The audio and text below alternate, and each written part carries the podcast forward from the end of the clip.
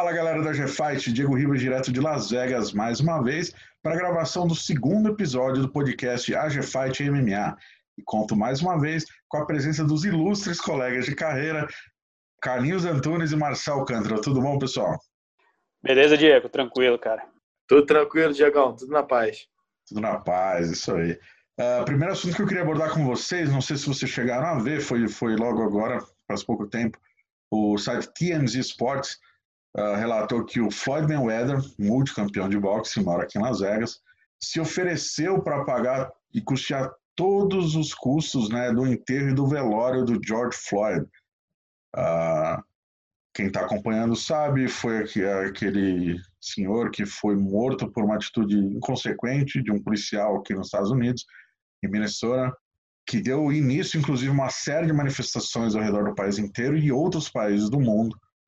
O Floyd, curiosamente, o CEO da TMT Music Group, que é um do, uma das empresas do, do Mayweather, uh, o CEO dessa empresa, ele conheceu e conviveu durante a infância com o George Floyd. Por isso que o Mayweather se predispôs a custear e emitiu um cheque de 88 mil dólares, 88 88.500 dólares para isso. E segundo o TMZ, a família já aceitou. O que você achou uh, dessa atitude de um verdadeiro campeão, Marcel? Cara, é, o interessante da, desse movimento todo que está acontecendo agora, né, com pós é, o assassinato né, do, dos policiais ali nos Estados Unidos, é, é o envolvimento de atletas no, do esporte, né, nesse, nessas manifestações, nessa poder é, de alguma forma levar também, eh, como eles são grandes representantes, né, não só o Floyd, o Floyd vai ajudar com dinheiro, vai ajudar no algo importante né, para a família do, da vítima, e mas outros outros atletas de várias de vários esportes a gente está falando só de MMA a gente está falando também de, de basquete como o LeBron James ou ou mesmo MMA como o John Jones que foi às ruas foi ali participar de manifestações e tudo mais o envolvimento deles é importante porque eles são ícones da sociedade, eles são ídolos, eles são pessoas que falam com o povo. E eles estarem juntos nesse momento é, torna o, o, movimento muito mais impactante para aqueles que estão querendo participar, como está acontecendo principalmente nos Estados Unidos. É claro que existe a outra, o outro lado do, do protesto, de, de, vandalismos e tudo mais, mas o foco principal é extremamente importante, é extremamente legal é extremamente bacana como os atletas estão se envolvendo nisso, né? Atletas até que não são muito de falar a respeito, de repente se manifestaram. A gente ouve algumas cobranças aqui no Brasil também para que atletas se manifestassem, né? E muitos deles foram às redes sociais, falaram sobre o caso e deram esse suporte. É, é algo que realmente que, que seja algo para mudar aí uh, o, o pensamento, principalmente aqui no Brasil, eu imagino, dos dos atletas com relação a esse tipo de posicionamento. Os atletas realmente eles precisam se posicionar em alguns casos, e esse é um caso. Então, acho que é legal essa atitude, é importante e faz ainda o esporte como um todo crescer ainda mais.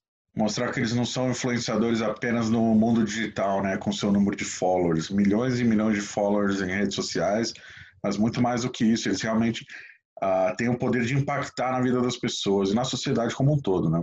E humanizar também esses atletas, né, mostrar que eles eles são realmente, eles são do povo também, eles, eles sentem aquilo que o povo é, sente, então eles, eles humaniza bastante eles e deixa com, faz com que eles se tornem ainda maiores para quem se manifesta e para quem toma esse tipo de atitude. Sem dúvida, até porque o LeBron já falou que já passou por coisas assim, o Deontay Wilder, né, um cara que sempre se manifestou, ex-campeão mundial de boxe, uh, já, já manifestou diversas vezes que já passou por isso quando era, uh, digamos, não famoso, né, ah, então, isso não é uma exclusividade não de, de, poucas pessoas. Isso acontece e muito, principalmente quando tem, não tem câmera ligada, né? Uhum. Exatamente. Você mencionou o nome de John Jones aí, é, ele foi para as ruas, inclusive ele estava lá para impedir um quebra-quebra, segundo ele, atos de vandalismo. Uh, e isso foi no dia seguinte a ele, e, uh, ao dia seguinte a ele para as redes sociais, declarar que abandonou o cinturão do UFC. Quem acompanhou os últimos dias aí de negociação, né, de discussão dele com Dana White sobre uma possível luta com Francis Ngannou, o Dana acusando ele de ter pedido muito dinheiro, ele chamando o Dana de, de mentiroso, elevaram o tom, o Dana White fez uma provocação clara para ele na coletiva de imprensa aqui no último sábado aqui em Las Vegas, disse que ele poderia ter sido o LeBron James do MMA e que ele próprio manchou muito sua carreira. Por isso, o John Jones, rapidamente, ali no domingo, no dia seguinte, já oficializou, né? ainda não é oficial, mas ele declarou que não é mais o campeão do UFC e que Dominic, Dominic Reyes e Ian Blachowicz merecem disputar o cinturão, que agora está vago, e que ele só voltaria à ação em 2021 se fizer uma proposta boa. O que, que você achou, Carlinhos? É, essa, essa discussão, essa briga do John Jones com o Dana White aí ganhando mais um capítulo, né? O John Jones tá, parece estar tá bem irritado com, essa, com essas declarações do Dana, que ele pediu muito dinheiro, que não era bem assim. Mas é mais uma atitude, não sei se é uma atitude no calor da emoção do John Jones. A gente sabe que o John Jones, nas redes sociais, ele às vezes exagera no calor da emoção, escreve coisa, depois apaga, aí escreve de novo, apaga. A gente sabe como é que é o John Jones nessas situações, né? Mas é uma atitude de abandonar o cinturão assim do UFC, deixar vago. Ele que já perdeu o cinturão, não por perder dentro do octógono, mas por questões fora. Deixar, abrir mão assim é uma atitude que foi chamou muito a atenção. Vamos ver se, é uma, se ele vai manter mesmo essa postura de deixar o cinturão ou se ainda vai ter alguma conversa com o Dana White, o Dana vai chegar para ele vai tentar botar panos quentes nisso aí, porque o John Jones, mal ou bem, ele é uma, é, acho que é a principal figura do UFC, o principal nome do UFC, é o número um peso por peso do ranking, né? Então o UFC perdeu o John Jones também, deixar o John Jones se lutar por um ano é não é um bom, não é bom negócio. O Dana dá umas alfinetadas dele, mas no fundo também precisa do John Jones, né? Um precisa do outro. E vamos ver até onde isso vai dar, né? Não sabe, é uma atitude do John Jones ali, falou que vai deixar o centrão, mas eu quero ver quando confirmar mesmo, como ele afirmar que não vai lutar mais e o UFC tirar o título dele, porque até agora não tem nada oficial, né? Ele já falou domingo, hoje é terça-feira e não tem nada oficial, vamos ver, né? É, eu, sinceramente, eu não acredito. Eu acho que é mais uma pressão mesmo do John Jones, algo ali momentâneo, porque se você for analisar a situação atual da, da divisão, aquilo que ele queria, é, que não foi atendido, então ele está mais pressionando. É, muitos outros atletas já fizeram isso no passado também, né? De resolver então largar o cinturão e falar, ah, quer saber? Então se vira aí UFC. Quando o atleta chega num nível, num patamar como o do John Jones, é, enorme, que ele sabe que o evento precisa dele e, e ele, não, ele não tem os seus pedidos atendidos, né? Que todo mundo sabe que, que quem acompanha mais sabe que ele queria uma luta contra o Francis Ngannou, uma, uma super luta para ele poder ganhar mais dinheiro, para ele poder ter um desafio a mais, porque se você for analisar a categoria dos meio pesados ali ao redor dele, a gente tem o Reis, a gente tem o Marreta, a gente tem o Jan Blakovic, a gente tem atletas difíceis, difíceis, duros, e que não rendem tanto para ele como renderia uma luta nos pesos pesados contra um cara gigante como é o Francis. Então, teria muito mais apelo isso.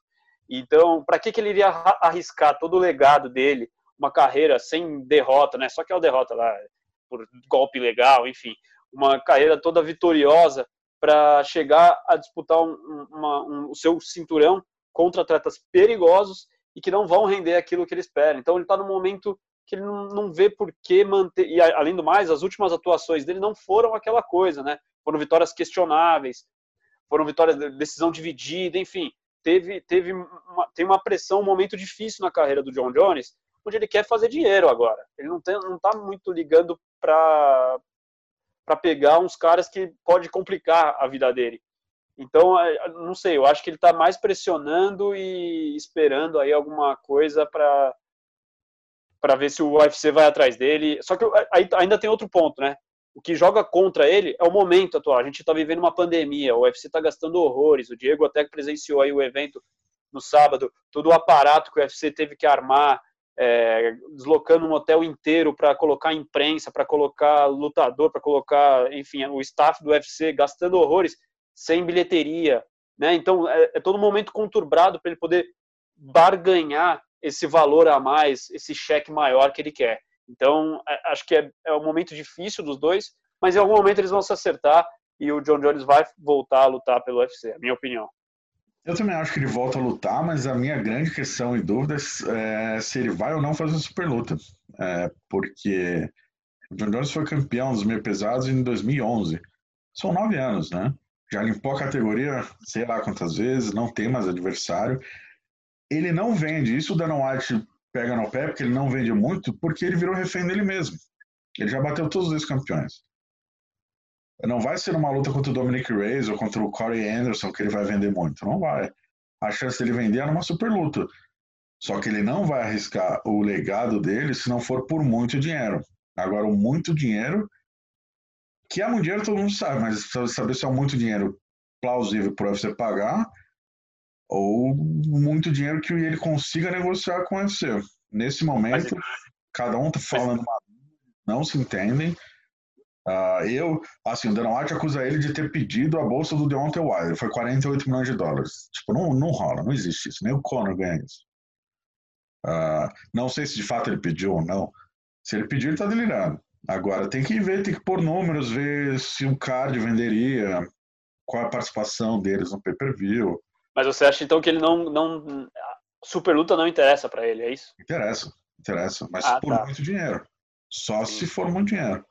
Até porque para o Francis Engano interessa muito, porque a categoria dele está travada. Para o John Sim. Jones, voltar para o meio pesado, a categoria dele já deixou claro que ele não tem mais motivação. Uh, a superluta interessa, até para o UFC interessa. Agora é chegar uh, valores, né? Ao que tudo indica, ou o John Jones está pedindo muito, ou, ou o UFC não quer pagar um valor, ou julga que o UFC que o John Jones está pedindo muito, enfim, não há essa... Então, e pelo momento também, né, cara, o UFC está arriscando tudo aí nessa retomada um pouco precoce diante dos outros esportes em meio à pandemia e está gastando muito. Então, como é que você vai desembolsar ainda mais? A luta não precisa ser agora, a luta pode ser em novembro, dezembro. Mas você acha que em novembro então já vai estar tá tudo tranquilo e com público no, no ginásio? Ah, imagino que, poxa, a gente está em maio, já estão realizando eventos aqui. E Vegas está no, Vegas tá no estágio 2 já de reabertura. Hum. Imagino eu que sim, cara. Novembro, dezembro. A não ser que envolve, enfim. Não sou infectologista, é, a gente tem que fazer uma previsão mais detalhada sobre a pandemia. Mas no normal, a coisa se ajeitando, né? No, no, no eles não estão negociando para lutar agora, em agosto. Até porque o meu Tite, o Cormier, sabe-se lá Deus quando o meu Tite vai voltar, né? Mas é. é por isso que o John Jones acho que citou até voltar em 2021 que ok, beleza, fica aí então, resolve aí seus problemas esse ano, que vai ser um ano conturbado mesmo. Depois de 2021, talvez eu volte aí, beleza. Eu, mas, o, o, UFC também, uma hora vai ter que dar uma, uma aliviada, porque ele já perdeu o Cerrudo, que é, um, que é um nome que ah, é uma categoria baixa, mas é um cara que estava fazendo um barulho. Tinha dois cinturões uma época, ressurgiu uma categoria que estava perto, perto de ser extinta, já no seu aposentadoria. Se o John Jones fala que não luta mais, também se o UFC começar a perder as estrelas dele, ele vai ter que uma hora se mexer, né? Porque, ah, perde Cerrudo, perde John Jones, daqui a pouco chega um outro lutador, ah, também quero ganhar uma bolsa tal, senão eu vou embora. E vai embora. O UFC também tem que começar a dar uma segurada nos caras, pô, calma aí, vamos sentar aqui, vamos conversar, vamos achar um denominador comum aqui, porque eu acho que o UFC, por muitos anos, ficou nessa de pagar, pagar bolsas né, inferiores ao boxe, que o boxe nem se compara, mas bem, muito inferiores ao boxe, e um hora os lutadores acordaram. Pô, a gente luta aqui, eu sou estrela dessa companhia, eu sou o número um desse negócio, eu sou o GOAT desse negócio aqui, eu ganho, vou ganhar isso? Não, quero ganhar mais do que isso. E eu acho que agora os, alguns lutadores, pelo menos, acordaram com essa situação. Mas não sei como a gente estava falando aqui, é uma situação que é um, não é um bom momento, né? Pandemia, eventos sem público, sem bilheteria, sem nada.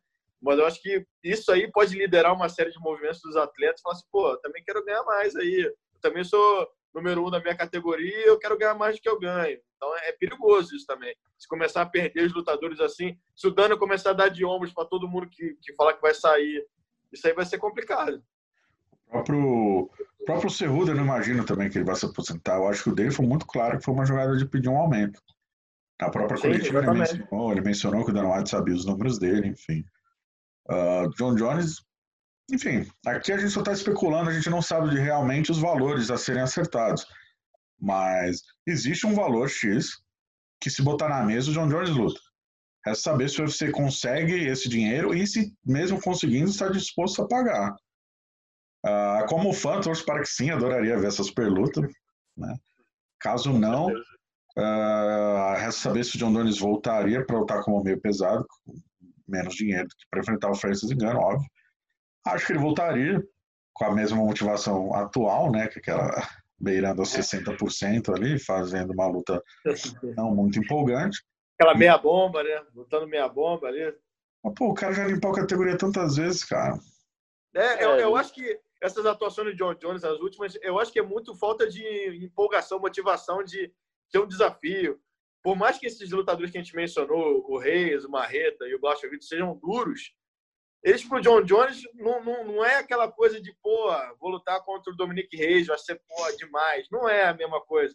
Se, talvez tivesse o Cormier na categoria e eles pudessem se enfrentar novamente, poderia ser uma coisa legal pro John Jones, poderia ser um ânimo extra, uma trilogia com o Cormier, mostrar que agora ele vai ganhar de novo e tal. Mas esses nomes que estão na categoria atualmente não chamam a atenção do John Jones. Por isso que ele quer lutar contra um cara da categoria de cima que nem campeão é. Então acho que é isso, é, é desafio. Exatamente. Lembrando que a última grande apresentação do John Jones foi exatamente contra o Cormier. Uhum. No card em Anaheim e eu estava lá. Muito bom. Pessoal, uma outra notícia que eu queria bater com vocês, até puxar pelo Carlinhos aqui. Você fez uma entrevista exclusiva com o Borrachinha, né, Carlinhos? Uh, e o Borrachinha, como sempre, não economiza no discurso. Uh, e, e, declarou que ele considera a rivalidade dele com o Israel Adesanya, atual campeão, maior do que Anderson Silva e o Sony. Carlinhos, como foi essa conversa? O que você, o que você achou dessa declaração do Paulo Borrachinha? É, o Borrachinha ele é um cara que não economiza na, nas, nas, nas, palavras fortes também. O Adesanya é de um, de um lado e ele do outro. Ele também não, não, não alivia, não. E, e foi ter uma entrevista bem legal com o Borrachinha, que ele pareceu bem sereno nas respostas, não, não partiu para agressão nenhuma, não tentou agredir o Adesanya. O Adesanya chamou ele de dopado, só que ele não partiu para agressão nenhuma. Só falou que o Adesanya está usando ele para tentar ganhar mais pay-per-view, né? Porque sabe que o Borrachinha é um cara que tem um estilo agressivo, sabe que chama muita atenção dos fãs. E como o Adesanya vem de uma luta horrível contra o Romero, tá precisando de um, de um bônus a mais em cima do Borrachinha, né? E, e nesse ponto ele chegou a falar da rivalidade dos dois, que é maior que a do Anderson com o Sony. E por um lado até concordo, não sei se chega a ser maior mediaticamente, porque o Anderson é um nome muito maior do que os dois juntos. E o, o Sony nem tanto, mas o Sony é um cara que fala bem, um cara que tem um discurso legal de provocação, mas de maior de, dos dois não economizarem, né? Porque na época do Sony com o Anderson, o Sony falava muito, mas o Anderson não, não, não falava nada, preferia não rebater. Já os dois, não. O Adesanya fala de um lado, o Borrachinha rebate. Isso atrai muito a atenção do público, né? A gente vê, acompanha as redes sociais, todo mundo está ansioso para ver quando é que vai sair essa luta, que era para sair no início desse ano, mas o Borrachinha estava machucado, se recuperando de uma cirurgia, não saiu. Mas o Borrachinha tá, pareceu bem tranquilo no, no discurso dele, tá mantendo o seu treinamento, falou que está ajustando algumas coisas para o braço que foi, foi operado e, e, prometeu que vai chegar na hora H e vai fazer o, o Adesanya engolir também essas palavras dele, né? Que o Adesanya tem provocado muito ele, mas na hora H o, o, ele que vai fazer valer essa luta e vai, vai conquistar esse cinturão do, do peso médio. Sim. É, o, o Adesanya, de fato, ele saiu com a imagem um pouco arranhada daquela luta. Foi uma luta horrível, horrorosa. Ele já era o campeão, né? Defendendo, ali fazendo sua primeira defesa de título, se eu não me engano. Torcida valeu desde o primeiro, da metade, primeira metade, da segunda metade do primeiro round. Uh, só que essa rivalidade dele com o Borrachinha, ela vende muito, porque são dois caras invictos, nocauteadores, talentosos, jovens. É a renovação na categoria, que é uh, que há anos atrás né, enchia os olhos de todo mundo, quando o Anderson parou de dominar a categoria, tinha o Luke Rockhold, o Chris Weidman, o Joel Romero, uh, o próprio Kelvin Gasson, enfim, é uma categoria que chamava, chamava muita atenção. E os dois jovens aí tomaram de assalto a divisão, né, passaram o carro em todo mundo. E é uma rivalidade que vende, mas eu acho um pouco é difícil mensurar números, porque como você falou, o Anderson, principalmente ainda no Brasil, o Anderson era campeão, uh, tinha um legado de tantas e tantas defesas. Como você disse muito bem, o Anderson não, não devolvia as provocações, até por não falar inglês na época, e isso Tony a subir um degrau, né? Aí ele começou a provocar não só o Anderson, como o país inteiro, e foi aí que fez a rivalidade ser muito grande. Uh, e acho, enfim, por isso eu acho difícil fazer essa comparação mesmo, tanto que teve uma revanche. Acho difícil mesmo chegar nesse patamar considero Anderson e é a maior rivalidade da história dessa divisão. E um adendo antes de abrir para o Marcel comentar, a primeira vez que o Sony enfrentou o Marcel foi o dia que eu conheci. O Sony enfrentou o Anderson, foi no dia é, que eu Marcel. Se o, se o Sony me enfrentasse, acho que ia dar ruim para ele, cara. Porque eu não sou muito bom na, na luta agarrada, mas aqui tem punch, entendeu? mas é verdade, foi quando eu conheci, foi quando eu conheci o Diego, né? a, a, luta contra o Sony foi, foi, foi engraçada ali. O, o Anderson perdendo os quatro rounds, levando uma surra, né? um massacre, sendo amassado. E aí tirou ali o triângulo e conseguiu finalizar. O, o Sony fazendo aquela, aquela migué, né? Dando aquela batidinha e depois não, não, não, não, não bati, não bati, não, continua, continua. E aí, porra, e o resto da história, né? Depois eles ainda se enfrentaram. E o Anderson venceu novamente. Fala, Carlinhos.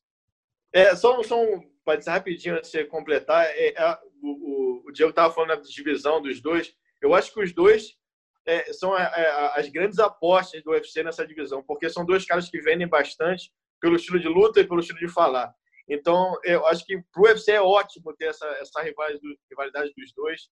E eu não duvido nada se for uma luta apertada, se for uma batalha de cinco rounds, o UFC casar uma outra revanche, porque a gente já vê a divisão é, com, com nomes que não são tão atrativos para a categoria. Né? A gente tem o, o que tem o, o Jacaré que está mais embaixo, tem o Gaston foi pego no DOP agora, tem o Darren Till que é o que subiu, mas não são nomes que vendáveis demais. O Romero que já já perdeu totalmente as, as chances de, de lutar pelo cinturão depois, na mais dessa atuação.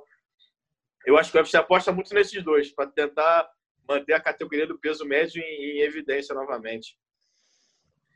É, só para finalizar, então, eu considero assim, uma rivalidade interessante, boa para o evento, mas acho que não tem como comparar com, com Anderson Silva e Sony, porque a gente está falando de ou o maior ou o top 3 do, do, da história do MMA.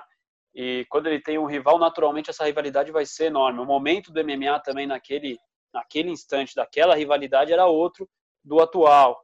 Então acho que assim, o Anderson, a rivalidade de Anderson Sony é uma que ficou para a história e acho que é difícil alguém bater essa rivalidade.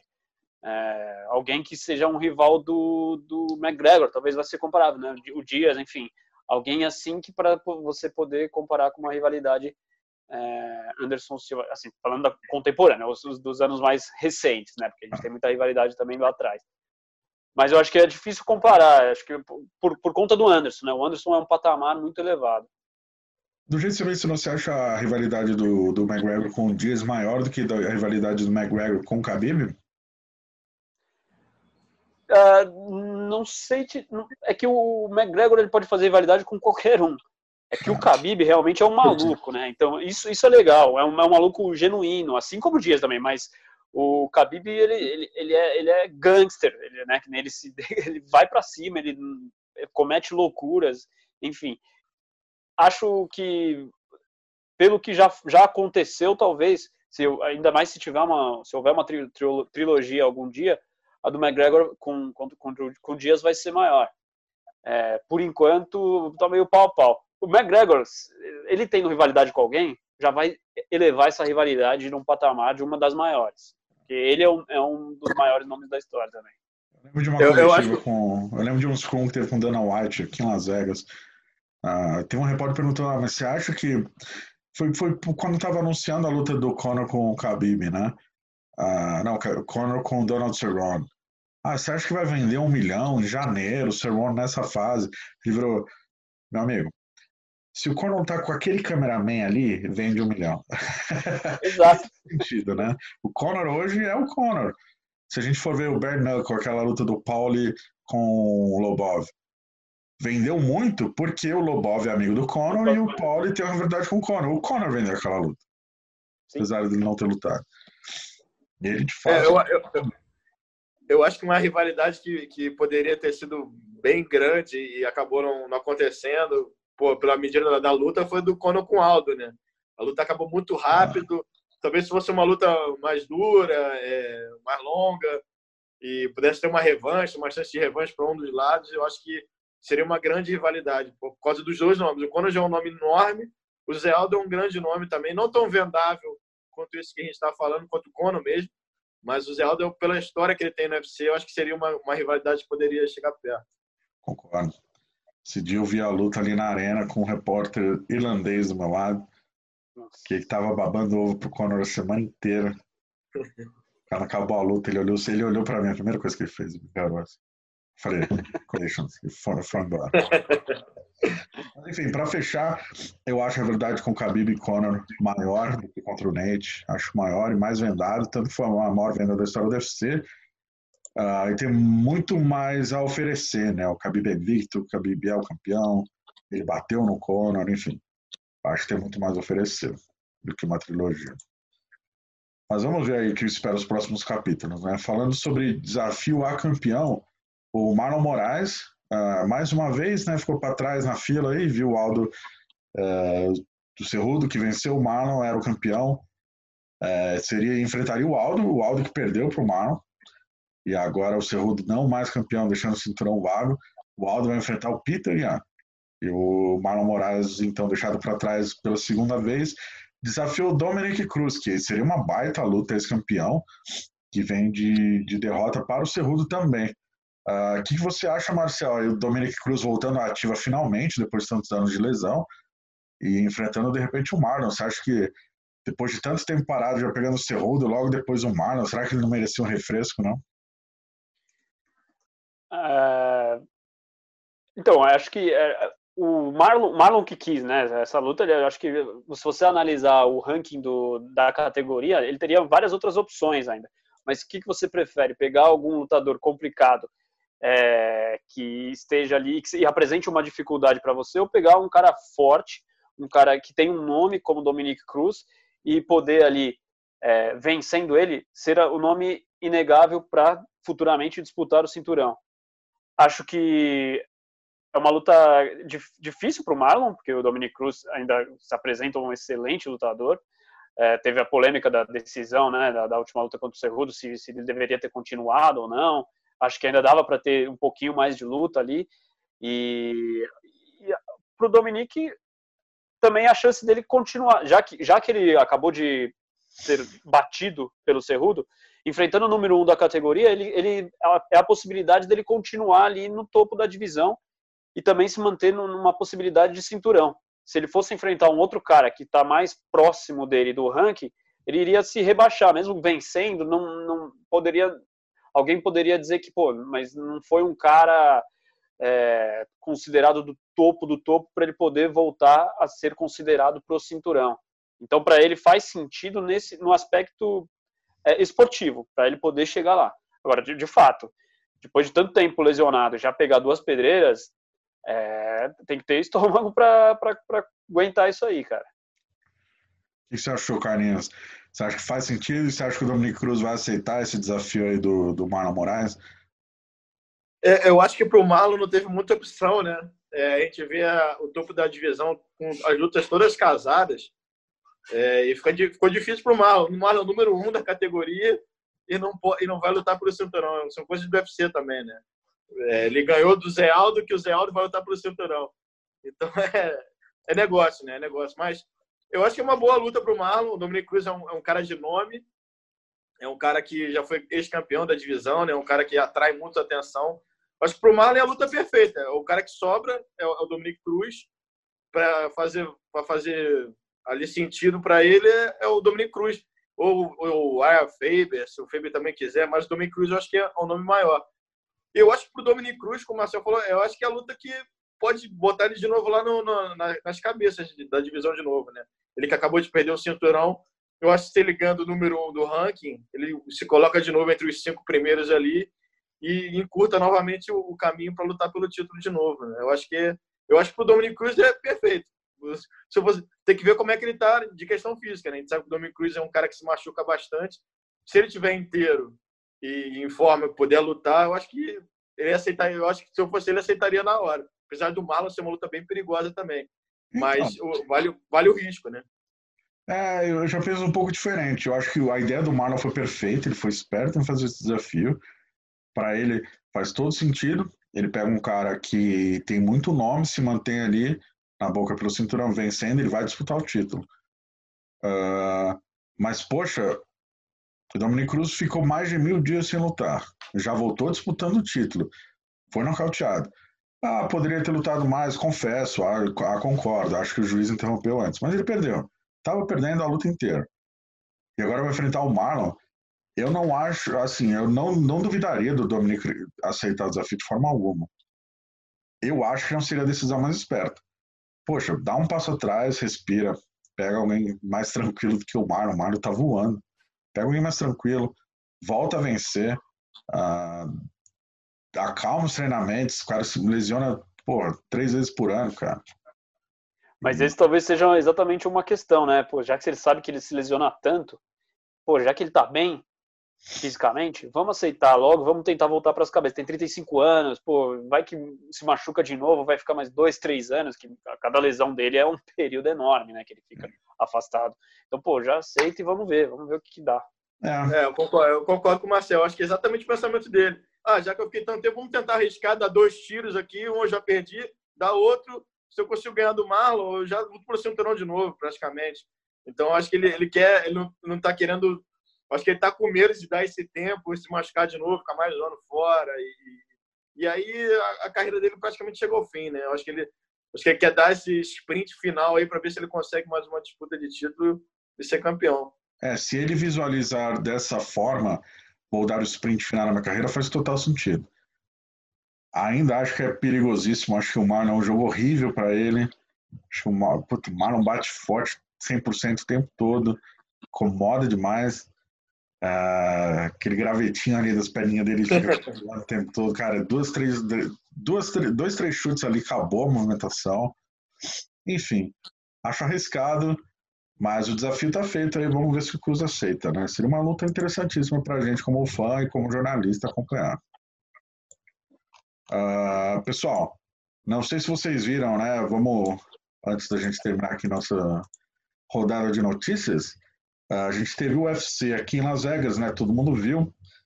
Uh, eu estava presente, foi a primeira vez que eu acompanhei esse evento aí desde que voltou, com todo o protocolo de segurança como o Marcel adiantou, vou dar uma breve resumida.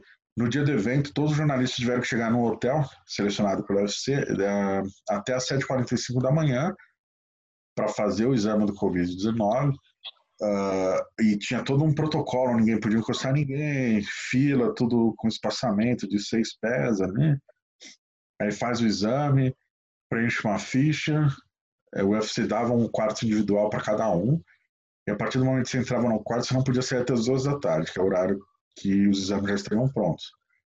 Uh, chegou esse horário, todo mundo estava liberado, é, e o UFC fretou um ônibus para a gente do hotel até o, as estruturas ali do UFC Apex, onde a gente acompanhou o evento numa tenda do lado de fora, com mesas individuais, espaçamento, jantas individuais, tudo selecionado, tudo protocolo super rigoroso. Uh, álcool em gel o tempo todo ali, Uh, e foi interessante, assim, o microfone toda hora era limpo, eles tinham um protocolo que não só era seguido, como era mostrado, deixando claro que eles estavam seguindo o protocolo a todo momento. Me senti super seguro, em nenhum momento uh, alguma brecha foi dada, e foi interessantíssimo participar dele, porque eu, como único brasileiro presente, eu tive, eu pude fazer exclusiva com os brasileiros, né, os que venceram. E nessas exclusivas, uma piada do UFC ficava ali do tipo, não, não chega perto, puseram marcação no chão onde eu tinha que ficar, onde a Mackenzie tinha que ficar, foi super engraçado, assim. Você sabe brasileiro, né? Quando eu vi o Dourinho, ele foi, ele já chegou meio que me abraçando, daí a Piara olhou com uma cara tipo, cara, não pode, essas coisas. E, mas foi, é, mas e, e, tinha ali, a gente até comentou no, no podcast passado que existia, a gente tava pensando, pô, mas e aí, vai valer a pena realmente para lá, né? Pô, que não, não sei, o que, que vai ter a gente já tem a resposta aí que, pô, valeu a pena, pelo menos dessa vez, né? Teve exclusiva no, no para nós, da G-Fight, enfim, teve um tratamento ali que a gente não teria se a gente tivesse de casa, fazendo remotamente. Exatamente. É, a conclusão que eu cheguei é assim, se tiver brasileiro, vale a pena ir para ter exclusiva com eles. Assim. Não tendo brasileiro, eu acho até fazer de casa. É, um dos brasileiros que venceu e que eu tiver exclusiva que vale a pena falar foi a Mackenzie Dern, que é americana, mas é brasileira, né? Uh, fiz uma exclusiva com ela que foi super legal, que ela mencionou um detalhe que eu nunca tinha parado para pensar. Ela disse que voltar a vencer agora que ela teve a Fina, né? Porque a primeira luta dela depois do nascimento da filhinha da Moa foi contra a Amanda Ribas. E ela perdeu a visibilidade. Então, ela queria vencer, olha curioso, para que a filha no futuro, ao, ao, olhar a carreira da mãe, não achasse que ela tinha atrapalhado a carreira da mãe, do tipo, a minha mãe ficou esse tempo lutada e perdeu por minha causa.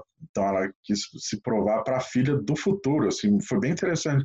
Nunca tinha parado para pensar uh, nessa é. análise da Mackenzie. Mackenzie Isso que, eu ia falar, deu é uma, um, finalizou com uma chave de joelho reta, a primeira da história do MMA feminino no UFC. Marcou a história é, é um negócio que eu ia falar que é, é algo que a gente nem passa pela nossa nem passa pela nossa cabeça, né? Nós enquanto homens, é, não que a gente seja lutador, a gente não é lutador, longe disso, mas é algo que não passa pela cabeça do homem que, pô, imagina, a, o filho vai culpar a, a mãe por ela depois de ter tido tido a criança, né? É, não ter mais lutado como antes, ter mudado o corpo, alguma coisa do tipo. É algo que a gente nem passa pela nossa cabeça. E eh, foi interessante realmente que nem você falou, poxa, imagina a pressão psicológica que, que existe dentro de, de tudo isso, né, desse tema. Pô, então, que bom que ela finalizou, ganhou, venceu bem e voltou aí a respirar aliviada, ainda ganhou bônus, vai estar tá feliz da vida já, tá com uma bela grana no bolso. Encheu, se não me engano, recebeu 115 mil dólares com bolsa, bônus da vitória, bônus de finalização, de performance. Nada mal, com 115 mil dólares, hein, Carlinhos?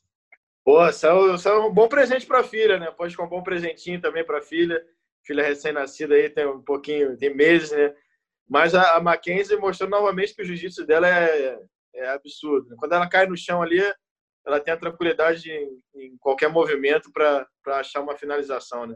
A luta começou meio amarrada ali, ela se agarrando, é, agarrando o pescoço uma da outra, foi um, pouco, foi um negócio meio louco ali. Mas assim que a Mackenzie conseguiu levar a luta para o chão, não demorou, demorou pouquíssimo para ela achar aquela finalização linda e, e fazer a história. É bom a Mackenzie voltar, voltar a vencer no UFC, porque ele é um nome bastante conhecido aqui no Brasil, nos Estados Unidos também. E é bom para o MMA feminino brasileiro também ter mais uma representante ali nas, nas cabeças para almejar um cinturão. Mas a Hannah, eu achei ela meio estabanada ali, porque a Mackenzie derrubou, dela conseguiu inverter e ficar por cima. E, poxa, a Mackenzie é campeã mundial de jiu-jitsu com kimono, sem kimono e do ADCC, né? Não vai pro chão. Ficou lá, foi tentar o Grand Pound.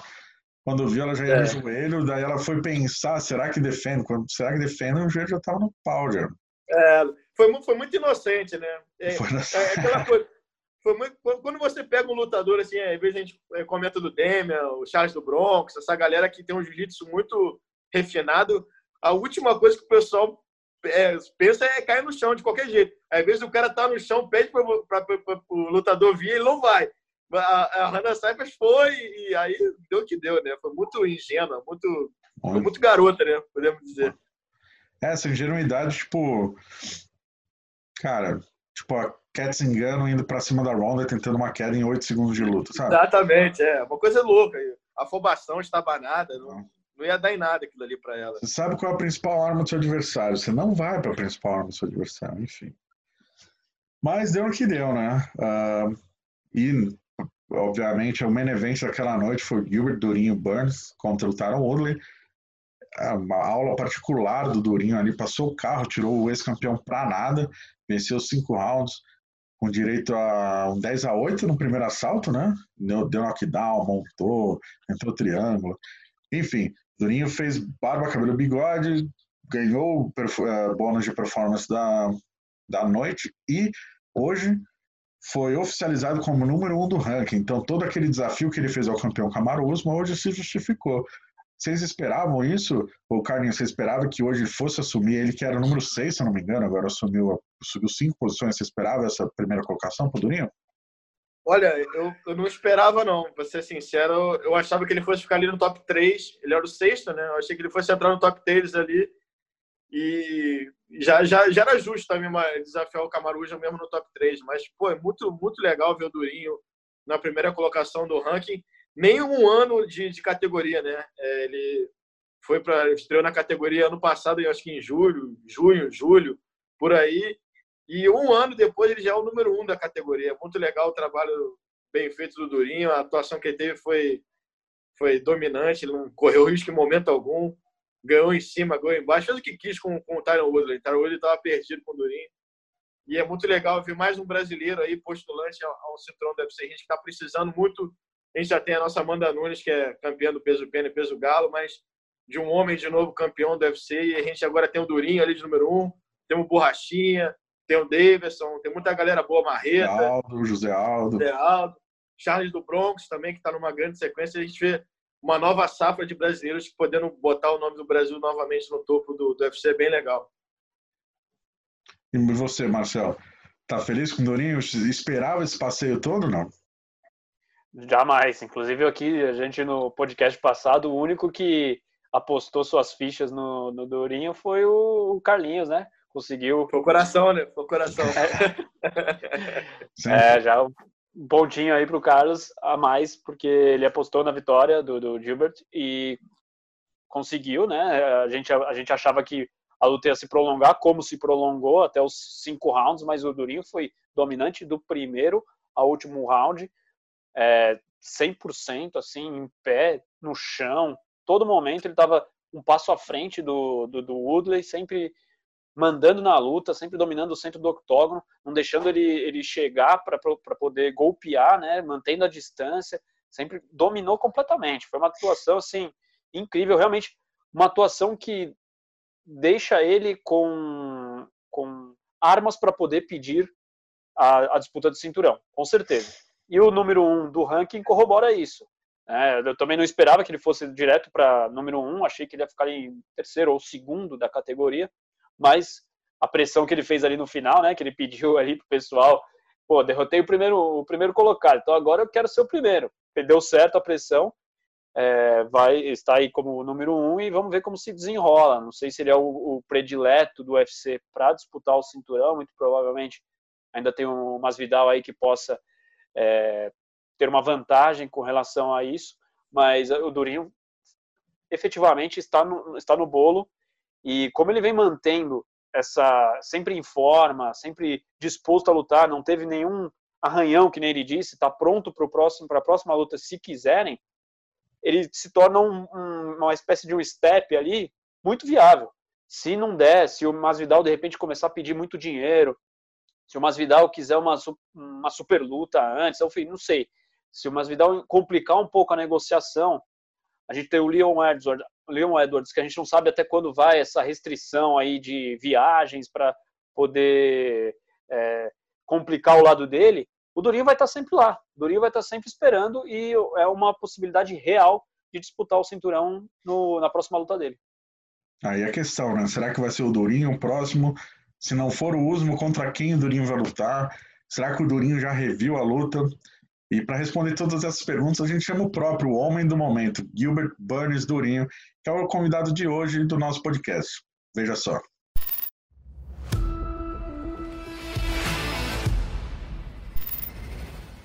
Durinho, muito obrigado pelo, por aceitar o convite aí, tudo bom?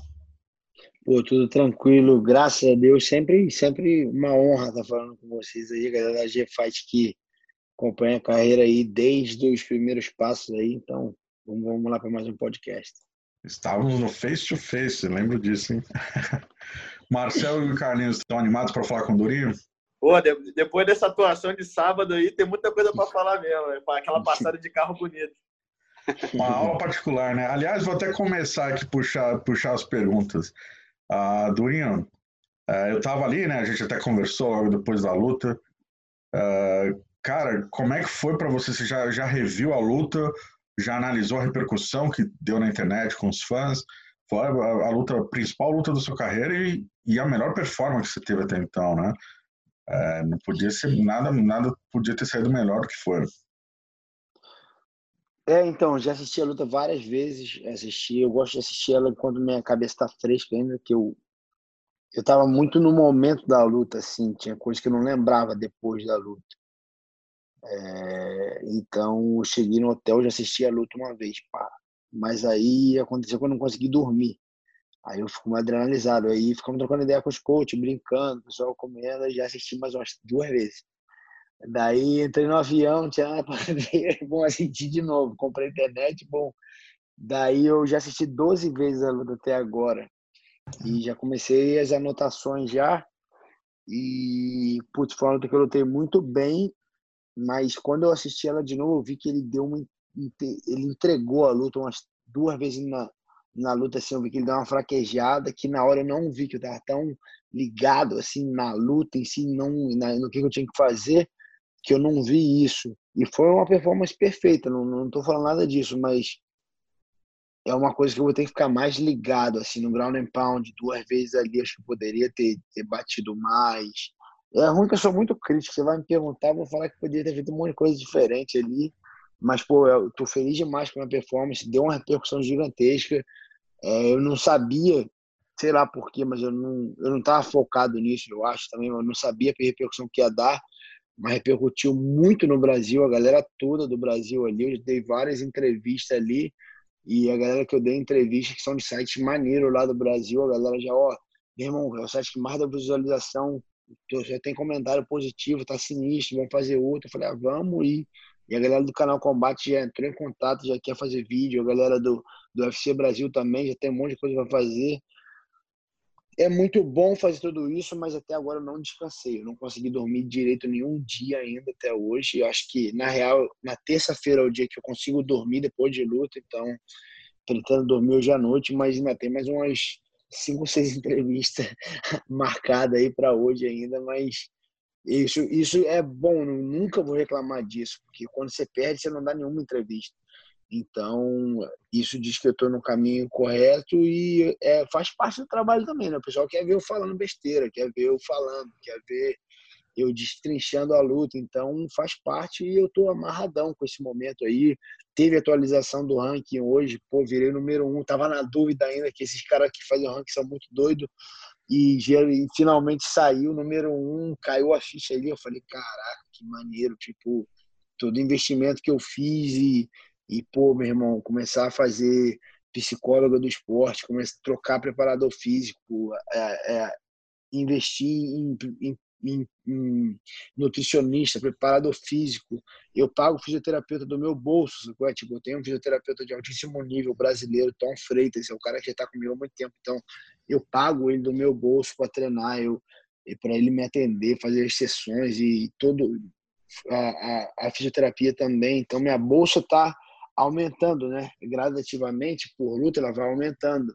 Só que meus custos aumentaram muito. Eu lembro que é, hoje em dia minha bolsa melhorou bastante, mas há umas quatro lutas atrás eu pagava tipo quase 60% da minha bolsa de treinamento, porque eu pago a psicóloga é todo mês que eu faço trabalho com ela. Mesmo eu tendo luta, eu não tendo, eu tenho que evoluir muita coisa. A gente vem trabalhando muito. Ah. Preparação física, eu faço preparação física e, eu faço treinos por fora, eu faço jiu-jitsu por fora, eu faço boxe por fora, eu faço private, é, aulas é, particulares por fora. Então, eu pago 10% do meu menos, eu pago 10% da minha academia de MMA, mas eu pago academia de jiu-jitsu, eu pago treinador de boxe, eu pago psicologia, eu pago fisioterapia, eu pago nutricionista. É tudo do meu bolso, e alimentação, suplementação. Então, é um investimento muito grande. Quando eu vejo o número um ali, é maneiro, mas putz, eu venho investindo nisso há muito tempo, você conhece? Só nisso que eu estou falando oficialmente, tipo, foi quando eu comecei a psicóloga, que a gente fez essa estratégia, são três anos. Sim. Então, há três anos que eu venho perdendo quase 50% da bolsa para a bolsa melhorar. É, o Borrachinha me falou uma coisa parecida. Ele disse que quando ele entrou no UFC, que ele começou a ganhar melhor, até por 100 dólares, ele, ele chamou um amigo dele que é especialista em investimentos e falou, cara, onde eu aplico meu dinheiro? O cara falou, quantos você tem? Ele, ah, 25. Cara, aplica em você, cara. Contrata treinador, faz o que for, aplica em você. Que é o melhor investimento. Você está quantos anos hoje, Dorinho? 31? Tô 33. 33. Cara, primeiro do ranking, é isso aí. O próximo passo, se não for o cinturão, né, já é uma luta para valer o cinturão. Então, nada mais justo do que investir em você mesmo. Uh, e sobre a luta, uma, minha última pergunta sobre a luta, Dorino. É, você mencionou que você viu dois momentos ali que ele deu uma fraquejada. Você conseguiria pra, analisar para a gente qual foi esse momento? O que, que faltou para finalizar a luta? Então, teve uma, uma, um momento no, no, terceiro round ali que eu não vi durante a luta. Eu só vi depois que eu assisti. Na quarta vez que eu fui assistir, que eu vi. E foi um momento que que ele veio duro no terceiro round, eu dei uma entrada de queda e ele defendeu bem, mas aí ele não quis mais lutar, sacou? Tipo, terceiro round, esse cara tá perdendo a luta e não quis me derrubar, não quis fazer nada. E na hora eu não vi, porque a gente tava no clinch. Então não tinha como ver o rosto dele. Mas aí a gente girou algumas vezes e quando, no meio da luta ali, assistindo a luta, eu falei, caraca, ele não quis mais lutar ali não, ó. Tipo, você tá perdendo a luta, tem que querer ganhar a luta. E ele já estava satisfeito com aquele resultado. E no quarto round também, quando eu dei uma blitz nele, que eu, eu levantei o joelho, joguei um cruzado direto, aí acertei os dois, ele balançou, joguei um cruzado, joguei o outro cruzado, e depois joguei o direto. Acabou que a gente clinchou um pouco também a cara dele ali já era uma cara de tipo, não quero mais estar aqui. Só que eu acho que por eu estar clinchado com ele, eu não consegui ver aquilo. Mas quando eu olhei no vídeo, eu falei, puxa, dá pra ter matado aquele cara ali, mas eu não estava vendo também. E ele é um cara complicado de lutar, que você tem que estar ligado o tempo todo, que ele pode acabar com a luta em qualquer momento. Eu, uma coisa que me surpreendeu muito foi que eu não achei ele com aquela força que todo mundo falava, que nego falava que ele era o Hulk. E eu achei ele forte, mas ele não é tão forte. O russo que eu lutei, o Alexei Kunchenko, no primeiro round, era mais forte do que o Woodley, que não dava para fazer nada. O russo estava igual, o russo era quadrado. Mas o Woodley bate duro.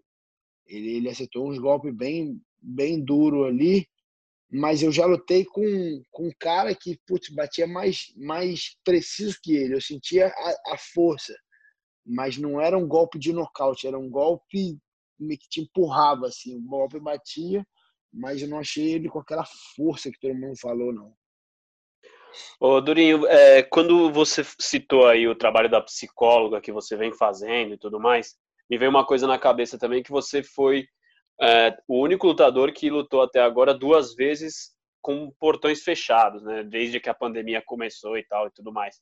E coincidentemente foram as duas vezes que você teve possivelmente as suas melhores atuações dentro do UFC, o nocaute contra o Demian Maia e uma atuação é, incrível diante de um ex-campeão como o Tyro Woodley.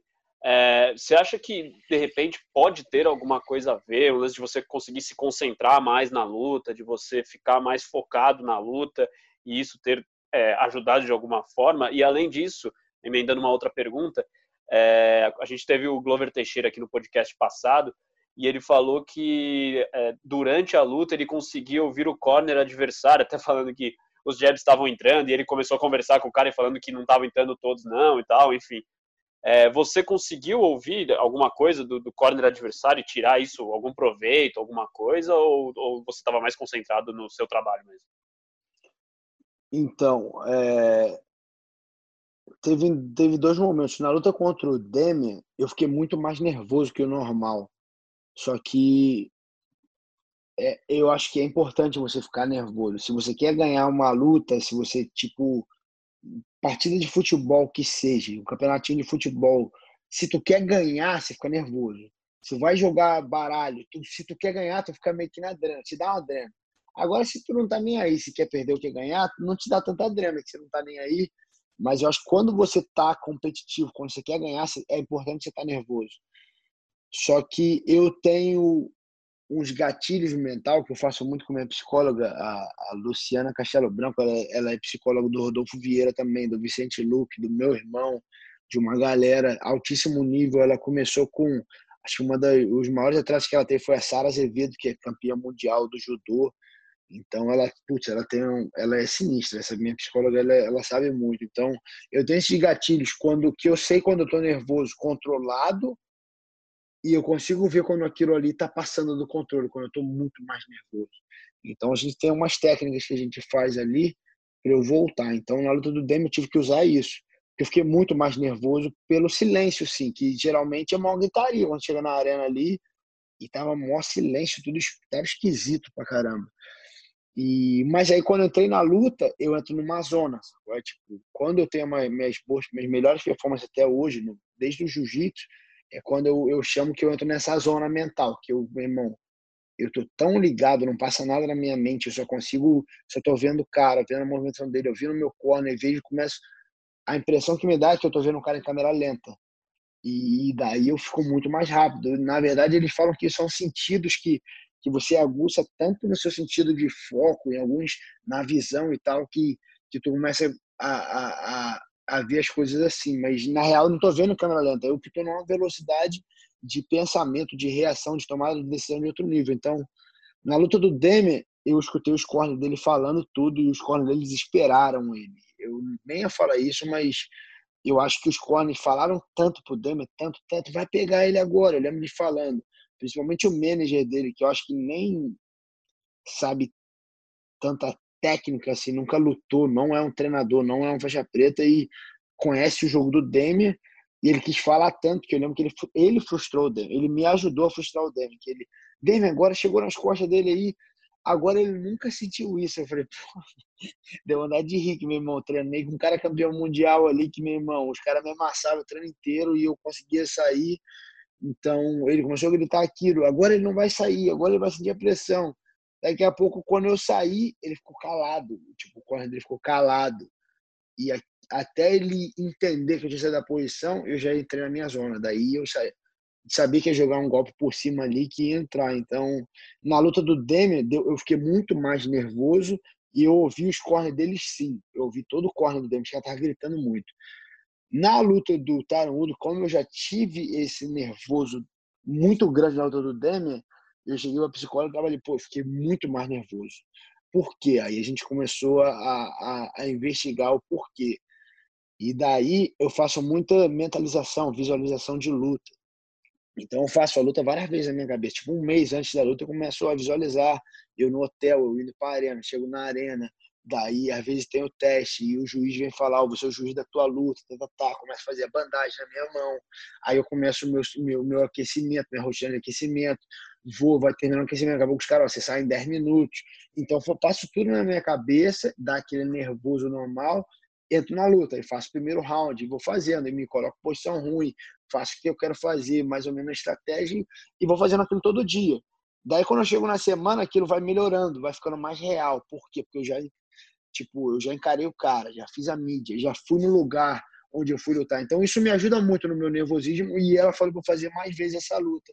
E imaginar a gente no lugar vazio com aquele silêncio que eu senti lá no Demi. Então, isso me, me aclimatizou muito para a luta. Então, eu fiquei muito nervoso na, na terça e na quarta, lá em Las Vegas, porque eu estava dando muita entrevista, mas muita, muita. E eu estava viciado na, na, na, na, mídia social ali, porque estava entrando um monte de seguidor a mais, um monte de banner, um monte de parada, e eu estava achando aquilo muito maneiro. Todo mundo mandando mensagem e aquilo ali aumentou muito o meu nervoso. Daí eu falei com ela, eu tive o atendimento com ela, a sessão na quarta, pelo Skype. E eu falei, pô, tô muito mais nervoso. Ela está muito no telefone? Eu falei, tô. Ela, você consegue desligar? Eu falei, consigo. Ela, então desliga, não uso o telefone mais. Daí na quarta eu comecei o jejum no telefone, desliguei tudo. Falei para minha esposa, ó, posta aí que tem que postar, não vou mais mexer em nada. E daí não mexi em nada até a hora da luta. Daí começou a sair meu nervosismo, você ficar tranquilo, Fui para a luta, fazendo toda a minha rotina. Na quinta, na sexta, já tinha acabado todo o meu nervosismo, já estava confiante, estava tranquilo. Fizemos uma encarada, vou fazendo essa rotina mental até a hora da luta. Eu vou te falar que eu cheguei muito, muito, muito tranquilo e focado na luta, com muita vontade de ganhar, bem menos nervoso que eu estava no Demer, até pelo perigo, né? Porque no Demer eu entrei meio devagar na luta, que eu estava muito nervoso mas aí acabou que o Demian me derrubou e tal, mas tranquilo, mas não ia me nocautear. Com o Tyron Woodley, se eu entro meio devagar ali, eu poderia ser nocauteado no começo da luta. Então, eu tive que mudar muito isso. Não foi uma parada que eu mudei muito. Ouvi sim os cornes do Demian. Na luta Woodley, eu, eu ouvia mais ou menos o corne dele, mas eu ouvi o meu corner, cara. O Vicente, tudo. Parecia que o Vicente estava com joystick assim, meu. sinistro. Porque o Vicente chuta, eu pum, chutava finta, pum, fintava. Joga a mão, jogava. Faz isso, eu fazia. Faz aquilo, eu fazia. E, e como dava para o Tyron escutar, o Henry falava para mim, porque a voz do Henry é muito boa para mim. Meus dois treinadores de wrestling e o Vicente, eles falavam entre eles e o Vicente falava. E o Vicente falava algumas coisas do Henry também para o Tyron Woodley entender. Então foi uma parada que a gente usou na hora ali também. O Vicente foi um cara principal foi um dos principais corners nessa luta ali, de, de ficar me passando toda a estratégia, tudo que eu tinha que fazer, para o Taranguda não ouvir também. Durinho, a gente viu também nessa luta um, um outro estilo teu, né? É, um estilo mais provocador. Eu lembro que, observando em toda fim de round, você buscava aquele contato visual com o Tyron daquela provocada nele. lembro que a gente até conversou na semana que você falou que no intervalo do round você ia olhar para ele e falar, pô, tá cansado? Já cansou? E no final da luta também você abaixou o guarda em alguns momentos, é, deu uma provocada ali nele. Como é que foi essa tua decisão de ter outro estilo com o Tyron Woodley? Você viu que ele já estava mais ou menos entregue, você estava com tanta confiança que você, você pôde se dar esse luxo de abaixar a guarda, dar uma provocada fazer um outro estilo também nessa luta? Então, eu estudei bastante ele, eu vi que isso incomoda muito ele, Carlinhos. Eu vi que ele que ele é um cara que não gosta dessa parada. Ele, na real, o que eu senti, o, o Ramon Lemos, meu, meu professor de jiu-jitsu, que, que é professor dos Mendes e tal, e o Daniel Mendes também são um cara que olham muito isso para mim. Eu tenho, eu tenho meus conselheiros de guerra ali, né? O Vitor Belfort, o Daniel, o Ramon, tem vários caras que, pô, me ligam, ó, tava assistindo luta dele faz isso, se liga nisso. Não qualquer um, mas tem os meus caras ali que eu, quando me falam isso, eu acredito e eu, eu sigo.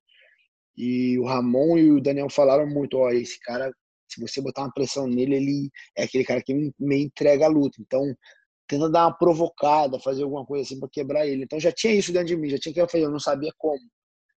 Daí eu, eu tava meio. E ele é aquele. Se, eu, se, eu, se você falar o que, que é o Taranhudo, sabe o que é o Taranhudo? O Taranhudo é aquele. É aquele bully da escola. Tá ligado? Você chega na escola, ainda mais o Carlinho, tipo, bochechudinho, chega na escola ali, o moleque já vem. E aí, meu irmão, cadê o dia da merenda? Paga lanche. É, vai pagar meu lanche hoje, caraca. Tipo, aquilo ali é o confronto, o, o Diego. Se tu não confrontar aquilo na hora, Tu vai ficar o ano inteiro baixando cabeça pro cara, dando tu, tu, essa coisa, é o ano inteiro. Então, para matar o bully é mais confiança, é mais é auto autoconfiança de qualquer coisa. Então, se tu tá meio desconfiado, putz, não sei, mas será que ele me bate? Ficar ferrado o ano inteiro. Mas se tu der uma de doido ali e pagar para ver, às vezes tu não vai ter nem que brigar. Mas só tua atitude faz o cara te respeitar. E eu sabia que com o Tarudo ele tinha que ser isso, que eu sabia que ele ia começar com aquela mão. Só que aí o que, que eu fiz? Foi uma estratégia que eu usei bem parecida com o Demi. Começou a luta, eu falei, meu irmão, já vou logo para cima dele pegar a distância. Aí, bum, entrei na distância, comecei a achar a distância ali. Quando eu vi que ele ia mandar o golpe, eu, eu deu para ver. Tem golpe que não dá para ver. Tem, tem gente que é muito rápido, eu com a mão alta. Quando eu vi que ele ia mandar, pum, dei um passo para trás, fiz ele errar o golpe. Já estava na estratégia, que ele faz ele errar um pouquinho no começo. Ele errou. Daí dei um pouquinho mais de distância de novo, só que agora eu não vou sair, agora eu vou ficar. Foi a mesma coisa com o Demian. Demian veio eu sair, Demian veio eu sair, Demian veio eu sair. Agora tu vai vir, eu não vou sair, meu irmão. Não parece que eu vou dar para trás, não. Tu vai sair, eu só vou tirar a cabeça da reta e vou jogar uma bomba em você. E foi isso com o Taranhudo, já foi logo no começo. Quando ele veio para fazer o bully, eu joguei a cabeça para baixo, meti uma mãozada nele que eu vi que ele sentiu na hora. E dali eu dei o up e bati, e dali eu já quebrei o bullying na hora, não teve mais bullying, entendeu? E dali já começou um pouquinho. Dali, quando eu vi que ele, na montada, quando eu montei, ele gastou tanta força ali, mas tanta força, que eu falei, ah, meu irmão, agora pode até levantar. Eu fui arrisquei um triângulo ali que eu faço bem, tava sangrando, escorregando pra caramba, já não pegou. Daí a luta voltou em pé, mas eu sabia que tinha gastado muita força ali. Daí eu falei, ah, vou botar pressão nesse bicho agora. Daí eu botei pressão, quando eu vi que ele tava todo cortado, tudo coisa, eu tinha uma parada que eu falei, ah, meu irmão, vou mostrar pra esse cara que eu tô no gás, que eu tô bem, que eu tô tranquilo. Daí, que acabava a luta, eu ficava ali, meu irmão, olhando bem no olho dele, assim, tipo, com a boca fechada, pra mostrar que eu não tava cansado, olhando para ele ali, aí ele, pum, desviava.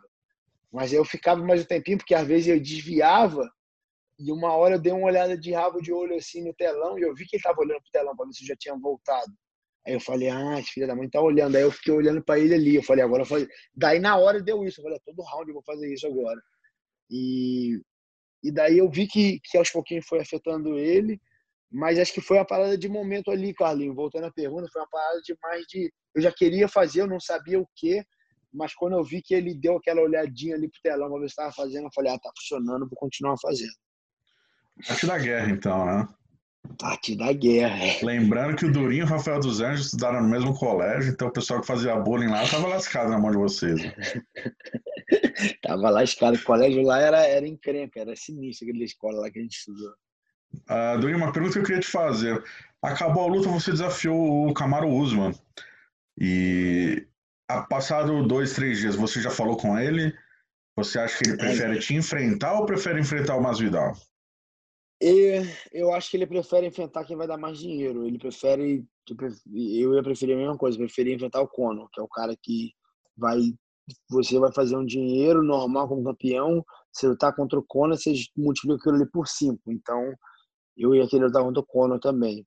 A segunda opção mais melhor financeira é o, o mais Vidal. Então, eu acho que vai querer, mas eu acho que eu seria a terceira ou quarta opção ali. Eu acho que até sábado eu seria quarta, mas do jeito que eu ganhei bem ali, eu acho que eu passei o Leon Edwards ali, eu acho que eu tô na frente do Leon Edwards ali para disputar o cinturão, então não sei, mas eu acho que ele vai pela que dá mais grana, era que eu iria também, eu iria lutar contra o McGregor o primeiro, mas Vidal o segundo. Aí eu acho que, vamos supor, se ficar meio que para ele escolher entre eu e o Leon Edwards, acho que ele escolheria por mim, mas eu não tô nem aí não, eu vou continuar fazendo o meu papel aqui, eu vou continuar, nunca pedir favor, se não quero favor de ninguém, e eu quero lutar contra o Camaro, e se não me derem a luta, eu vou lutar contra o outro que tiver, vamos supor, se o Camaro lutar contra o, o, o, o mais Vidal, aí eu vou pedir o Leon ou o Colby, me dá um dos dois. Daí, quem me der, eu vou lutar. Mas vamos supor, se ele lutar contra o Leon Edwards, daí só sobra o Colby, que o Masvidal não vai querer lutar comigo. O Masvidal vai querer Nate ou Conor. Daí eu luto contra o Colby. Então, a parada é que o Durinho, o melhor Durinho, ainda tá por vir. E esse, o melhor Durinho só vai vir lutando. Não, não adianta eu falar, ah, eu vou esperar. Não, comigo não, não vai dar para esperar. Eu sei que, vamos supor, se eu lutar em agosto, eu vou ter evoluído pra caraca. E se eu lutar de novo em dezembro, pode ter certeza que o Durinho de dezembro vai ser muito melhor que esse Durinho que igual do Woodley.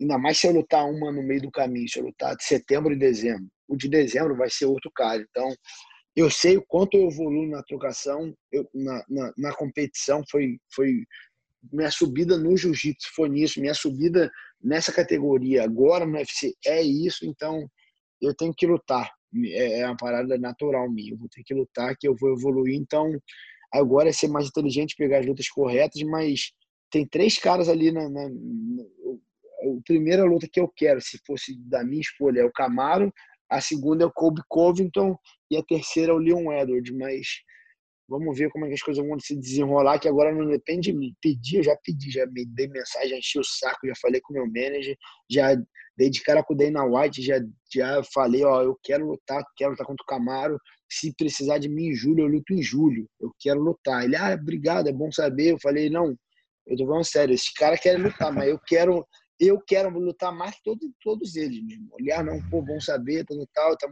pô, foi uma puta de uma performance.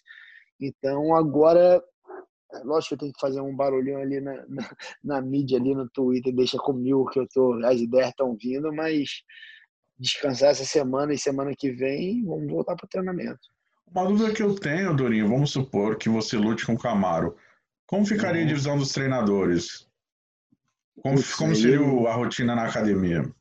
Aí eu não sei, mas eu, eu acho, eu acho que ele não vai, que ele não faria o camp aqui não. Ele, eu acho. Porque ele viaja bastante. Tipo, agora eu pensei que ele ia estar no treino ontem. Eu fui na, na academia ontem e fui hoje.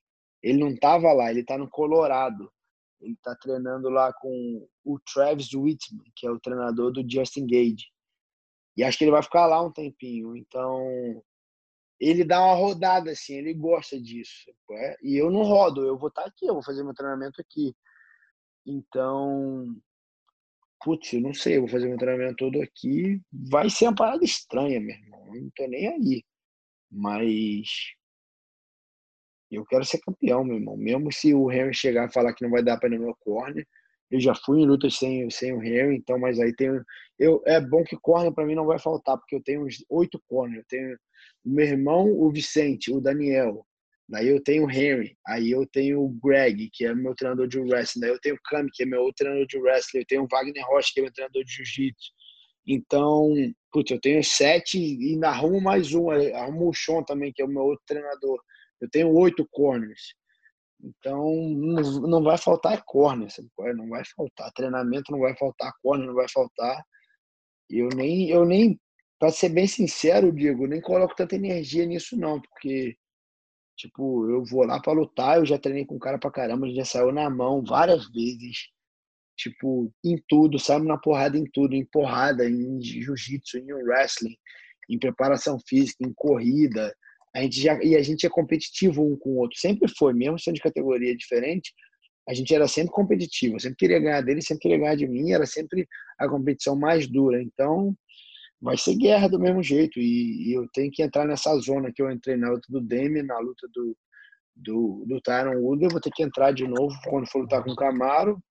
E nem penso muito quem vai ser o corner, não, mas eu vou fazer meu treinamento aqui. Ele fazendo aqui ou não, meu treinamento vai ser aqui. Eu não vou para lugar nenhum, não. Você estava até falando dos corners aí, que tem sete opções. Tem o Vitor também, né?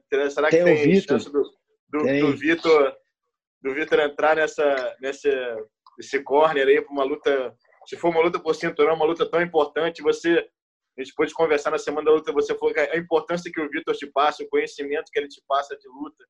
Seria o Vitor poderia encaixar nesse corner e se você também já falou com o Vitor depois dessa luta, né? Eu vi que ele postou nas redes sociais dando parabéns pela tua atuação. Você já pôde trocar uma ideia com ele?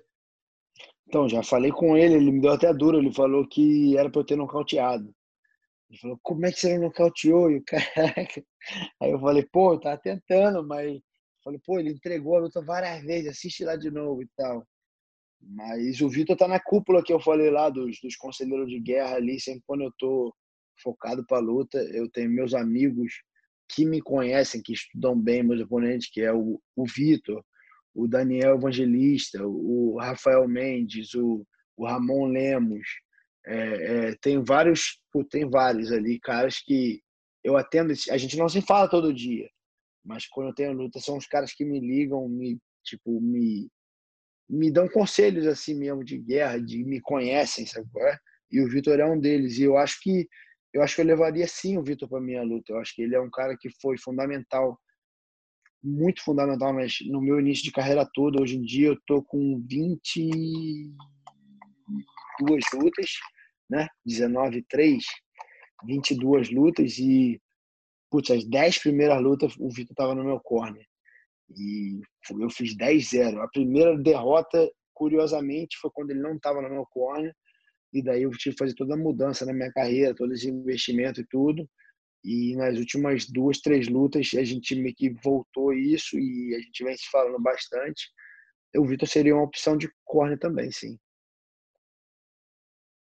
Uh, Durinho, a gente vai já daqui a pouco caminhar para falar da luta do Herbert que luta nesse, nesse sábado, né? Mas antes disso, eu queria só é, falar um pouquinho sobre a sua mudança de jogo, né? O tanto que você evoluiu em pé, o tanto que você é, teve, teve essa, essa, essa melhora na sua trocação incrível que a gente consegue ver. E várias pessoas já traçaram esse, esse mesmo caminho, né? Vieram de uma de uma, de uma arte marcial específica, especialmente jiu-jitsu, e de repente foram evoluindo em pé. Sei lá, Fabrício Verdun, é, o Demi Maia tentou esse caminho e depois retornou, né? Virou realmente um cara do jiu-jitsu no MMA. Eu queria saber de você, como é que você imagina o seu, o seu presente, já futuro? Se você vai ser realmente ainda um cara do jiu-jitsu que também é, luta MMA, ou se você quer apostar mais ainda, cada vez mais na sua mão? Então, você é um cara do jiu-jitsu. Eu, eu, eu vou ter eu tenho a trocação, tenho a mão pesada. É, diferente, acho que do Demer. Eu sou um cara que gosto da trocação. Acho que o Demer tentou ir para a trocação, mas eu acho até eu acho que ele não gosta do jeito que eu gosto. Eu, eu gosto da trocação. Eu é, é outra paixão ali. É, é maneiro. A trocação é igual um jiu-jitsu em peça. Se você parar para pensar, você tem várias técnicas. O nego pensa que trocação é loteria, isso aqui não é loteria. Loteria, se você for por tudo ou nada ali, baixar a cabeça e sair jogando golpe, aí é loteria. Mas tem muita técnica na trocação de, de movimentação, tem ângulos, tem a guarda, tem tipos de defesa, tipos de ataque. tem fintas, tem criações de ataque, tem, tem o jogo de perna, tem. tem putz, é, é imenso a parada. E, e, muita gente se pega só uma coisa, só o Muay Thai, ou só o Jiu-Jitsu, eu só o Muay Thai, ou só o boxe, ou só o kickboxing. E eu me amarro em boxe, me amarro em kickboxing, me amarro em Muay Thai. E para mim, do jeito que eu vejo, é um jiu-jitsu em pé. É, é, muita técnica, é muita coisa.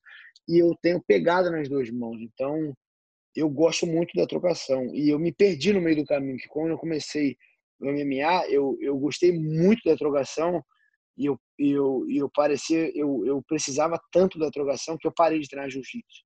Eu diminui muito o treino de jiu-jitsu, só queria sair na mão. E, gostei daquilo e estava dando certo. Até quando as coisas não dão certo e você tem que voltar para sua zona de conforto. Só que minha zona de conforto estava toda arregaçada, porque eu não estava treinando. Então, eu ia eu ia para trocação, começar a sair na mão, quando eu começar a tomar um atraso, queria voltar para o jiu-jitsu. Só que eu não estava entrando em queda no, no, no, treino, então meu tempo de queda estava muito ruim. Eu sempre tive aquilo. Só que eu não estava treinando.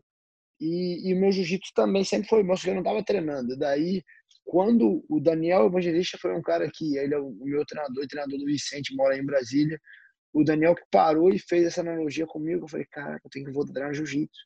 E daí foi quando eu comecei a competir jiu-jitsu pra caramba e voltei pro jiu-jitsu competindo. Parece que quando eu voltei pro jiu-jitsu começou a clicar tudo. Porque aí eu já estava me sentindo bem melhor em pé. Daí eu afiei o jiu-jitsu. Daí que eu, eu virei uma arma ali, que daí é um cara com jiu-jitsu afiado, com bom wrestling e com a trocação dura, parece que começou a clicar tudo. Daí eu parei a doideira de cortar peso. Daí, meu irmão, um cara que eu matava, eu acabava com toda a energia do meu corpo. Se a gente tem um galão de, de energia, vamos botar se o galão estão 100 litros ali, eu jogava os 100 litros fora só para bater o peso. Quando eu ia para a luta, eu acho que eu tenho, eu acho não, tenho certeza que não voltava os 100 eu voltava para os 70, 60 e ganhava a luta sim, a maioria das vezes. Quando eu parei o de peso, eu voltei para os 100. Então, acho que foi essa mistura toda de voltar para essa raiz do jiu-jitsu, manter o nível de evoluir na trocação, menos corte de peso, é o durinho de hoje. Então, eu acredito sim que eu vou continuar treinando muito jiu-jitsu, competindo. Jiu-jitsu é o que é minha raiz. Se der qualquer se der ruim na luta, pode ter certeza que eu vou começar a trabalhar queda, vou chamar na guarda, vou fazer jiu-jitsu, mas eu gosto tanto do quanto eu gosto de jiu-jitsu, eu gosto da trocação, então eu vou estar querendo evoluir em tudo, mas sempre eu vou estar tentando levar comigo a bandeira do jiu-jitsu. Maravilha, Durinho. Para a gente finalizar, então, pedir para você fazer uma rápida análise da luta do Ebert, que vai lutar aqui Las Vegas neste sábado, dia 6 de junho. Ele que aceitou a luta em cima da hora, vai pegar um cara muito experiente que é daqui da cidade, né? Vai então, eu comecei a treinar com ele aí, com o Vitor, minha carreira de MMA com o Vitor Belfort começou em Las Vegas. Na Extreme Culture e o Evan Dana eram um dos caras que eu treinava. E eu uhum. conheço ele, a gente tem maior amizade. Eu treinei com ele no evento que o Colby Colvington lutou contra o Camaro teve o Quintet aí na, em Las Vegas na quinta-feira à noite. Então eu lutei o Quintet, que eu lutei com o Jake Shields, com o Sakuraba. Na sexta-feira eu fui treinar e eu treinei com o Evan Dana aí na sexta no, no FCPA. Então é um cara que eu conheço muito bem, mas é um cara que, que gosta muito do jiu-jitsu. Então vai ter chão nessa luta e eu acho que ele talvez seja um pouco mais forte que meu irmão, mas jiu-jitsu por jiu-jitsu, meu irmão é outro nível, meu irmão não perde posição tá melhorando muito em pé, tem uma ponteira violenta ali em pé, um chute frontal que se acertar vai nocautear. Tem a mão que tá, é pesada também a mão dele, ainda tá, ainda tá evoluindo ali, mas daqui a pouco, mais pra frente vocês vão ver, a mão dele também é pesada. E o jiu-jitsu de outro nível. Então acho que é uma luta muito boa para o meu irmão. Matou meu descanso, minha esposa já tá bolada aqui. Quinta-feira eu viajo já a luta do meu irmão. E, putz, matou minhas férias, mas graças a Deus, mais uma luta pro meu irmão, depois quando eu voltar ao descanso, mas na quinta-feira eu já estou indo para lá para estar no corner dele, para estar ajudando ele e tá trazendo mais uma vitória aí para a família e, e, e para o Brasil. Para terminar, dá um palpite, como acaba essa luta do Ebert? Eu acho que vai no nocaute ou finalização. Eu acho que meu irmão, como eu falei, ele tem um frontal violentíssimo e o, o no corpo e o Evan Dana é um cara que não aguenta muito golpe no corpo. Ele já foi nocauteado várias vezes com golpe no corpo. E essa ponteira do meu irmão, que se entrar, acabou a luta. Então, ou vai ser nocaute com o frontal, ou o frontal depois de um TKO ali, que ele vai cair dobrado, ou vai ser finalização. Eu acho que meu irmão vai acabar com a luta e, e vai ter um bônus. Eu já vou chutar um bônusinho aí pro meu irmão. Segunda vitória no UFC e segundo bônus. Eu não vou falar isso para ele, mas eu tô né, na expectativa assim de, de outra, outro bônus aí, ou nocaute ou finalização. Bom, se você ganhou um bônus agora, seu irmão ganha um bônus no sábado, domingo a gente se vê na churrascaria, então, certo? Fechado. Não, eu ganhei dois bônus esse ano, ele já ganhou um esse ano. Eu acho que ele vai igualar, ele vai para o segundo bônus esse ano. Maravilha. Pessoal, era isso. Então, muito obrigado, Durinho, pela conversa. Parabéns mais uma vez. Agora, oficialmente, número um do ranking do UFC. Obrigado, galera. Falei pra caramba aí, mas espero que vocês tenham curtido.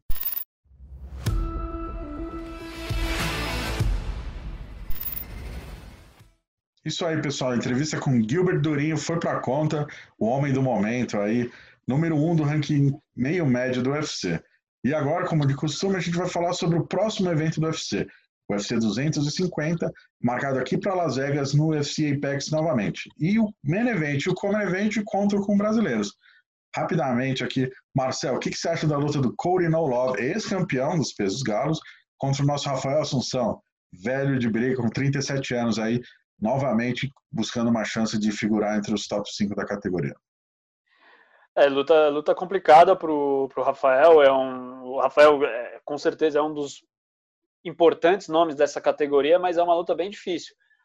É, se você for analisar o Rafael nas últimas lutas, ele vem de, de, de derrotas aí que não, que não colocam ele num, num patamar muito bom para essa para esse combate, né? Se você se ele, se ele tiver mais um revés de um, diante de um cara que é muito bom e ex-campeão, pode complicar, complicar um pouco a, a carreira dele para o futuro. Já tem 30, se eu não me engano, 35, 37 anos.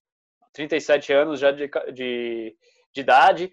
Não é uma, uma tarefa fácil para ele. Acho que é, é uma oportunidade também de, de, dele retomar. Se ele, assim que ele vencer, ele já continua ali figurando entre os principais e tem chance de, de voltar para ativa na categoria. Mas é complicado. Eu, eu não, não, não sei, eu não vejo com bons olhos para o brasileiro não essa, essa, essa, essa, essa luta. Acho que é uma possibilidade difícil para ele de sair com a vitória. Vamos ver o que acontece. Carlinhos, o Rafael que vem de duas derrotas contra o Corey que vem de três derrotas, né? Rafael com o número 5, Corey número 9. Ali são dois momentos complicados, mas um embate interessante, porque o Corey é um cara extremamente agressivo no cauteador, muito jovem, né? Como o Marcel falou, tá no, tem, tem mais um leque de opções grande ali para mostrar dentro do octógono.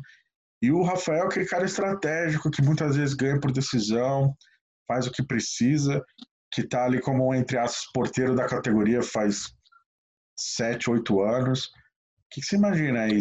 Quem você acha que pode levar uma vantagem nesse Common Event? É, eu acho que é, é a oportunidade, principalmente do Rafael, tentar se, se renascer na categoria, né? Ganhar de mais um campeão que já ganhou do, do Tite Dillashaw, quando o Dillashaw nem era campeão ainda. Mas ele ganhou do Marlon Moraes, também na estreia do Marlon aqui na, na categoria também. Mas é a chance de ele conseguir mais uma grande vitória na, na, na categoria. Eu acho que ele que vem de duas derrotas seguidas é, é a chance de ouro para ele de, de fazer uma, uma atuação estratégica, como você falou. É, é fugir da trocação do, do, do Covid, porque o cara tem a mão pesada, mas ele também tá o, o Kobe Garbrandt não, não tá com aquela confiança alta, né? Ele tá com queixo meio que de vida, como a gente brinca, né? Vem de derrotas por nocaute, perdeu do Pedro Munhoz, por nocaute também. Ele também não tá com aquela confiança toda. Ele já até anunciou que vai descer de categoria. Então seria uma despedida dele da categoria do peso galo. Eu acho que para o Rafael ganhar essa luta é, é, é, é, dando aquela amarrada mesmo, ser estratégico, fugir dessa trocação louca com o Garbran, porque isso não, isso não é, é ruim para ele. É tentar, tentar agarrar mesmo, levar essa luta para o chão, clinch, prender na grade. É, tem, que ser, tem que ser cirúrgico, tem que ser estratégico e, e fugir dessa trocação franca com, com o Garbran, que não, não, não é boa para ele. Concordo. Eu acho, inclusive, que o Corey é aquele um, talento natural, muito bom, muito habilidoso, mas que é muito emotivo, tem um QI de luta ruim. É, ele se deixa levar. É, as duas lutas dele contra o Dillashaw começou melhor, acabou nocauteado. E ele deixou claro que ele tem brechas no jogo justamente por ele se deixar levar, é, levar para o pessoal. Às vezes ele planta na frente do adversário quer porque quer nocautear. Do outro lado, o Assunção é completamente oposto. Se precisar fazer uma luta chatíssima, ser vaiado para vencer, ele vai fazer e ponto final. Só que eu acho que tem um fator interessante aí para jogar. Até vou adiantar o meu palpite, já que vocês ainda não palpitaram, né? Os dois fugiram. O, o octógono é menor, é o tamanho tufo. E por isso eu acho que o Rafael vai ter mais dificuldade de fugir da bomba de direita ali do Corey. Por isso eu estou imaginando um nocautezinho do Corey ali, segundo ou terceiro round. Agora eu quero palpite ah, de vocês. Eu já acho que o Carlos vai ir com o Rafael, então eu vou também deixar o, o Carlos nessa sozinho novamente. Acho que também aposto aí no, no poder de nocaute é, contra o Rafael para ser um nocautinho no segundo round, talvez. Vamos ver o que, que acontece. É, mas é, agora eu vou ter surpreender os amigos também. Eu acho que eu vou, eu vou de Garbrandt, porque como é, é uma questão que o Diego trouxe bem à, tona, né? Essa questão do octógono ser menor. A gente viu bem no tudo do Durinho com o Tyron Wood. O Tyron Wood é um cara que gosta de meio que correr também. De, de, ele não conseguia ter muito espaço com o Durinho que ia para cima dele toda hora se o Garbrandt puder, fizer a mesma tática que o Durinho fez de logo abafar, acho que vai ficar difícil para o Rafael tentar fugir e tentar agarrar ali. Então eu acho, eu acho que o Garbrandt vai levar também, mas eu acho que pode ser um nocautinho também no segundo round. Eu, essa é a minha aposta. E para terminar, a luta principal da noite, Amanda Nunes e Felice Spencer, a canadense. A canadense tem uma derrota apenas e foi por decisão para Chris Borg, né? Ela é dura e o cinturão dos pesos pena, 66 quilos.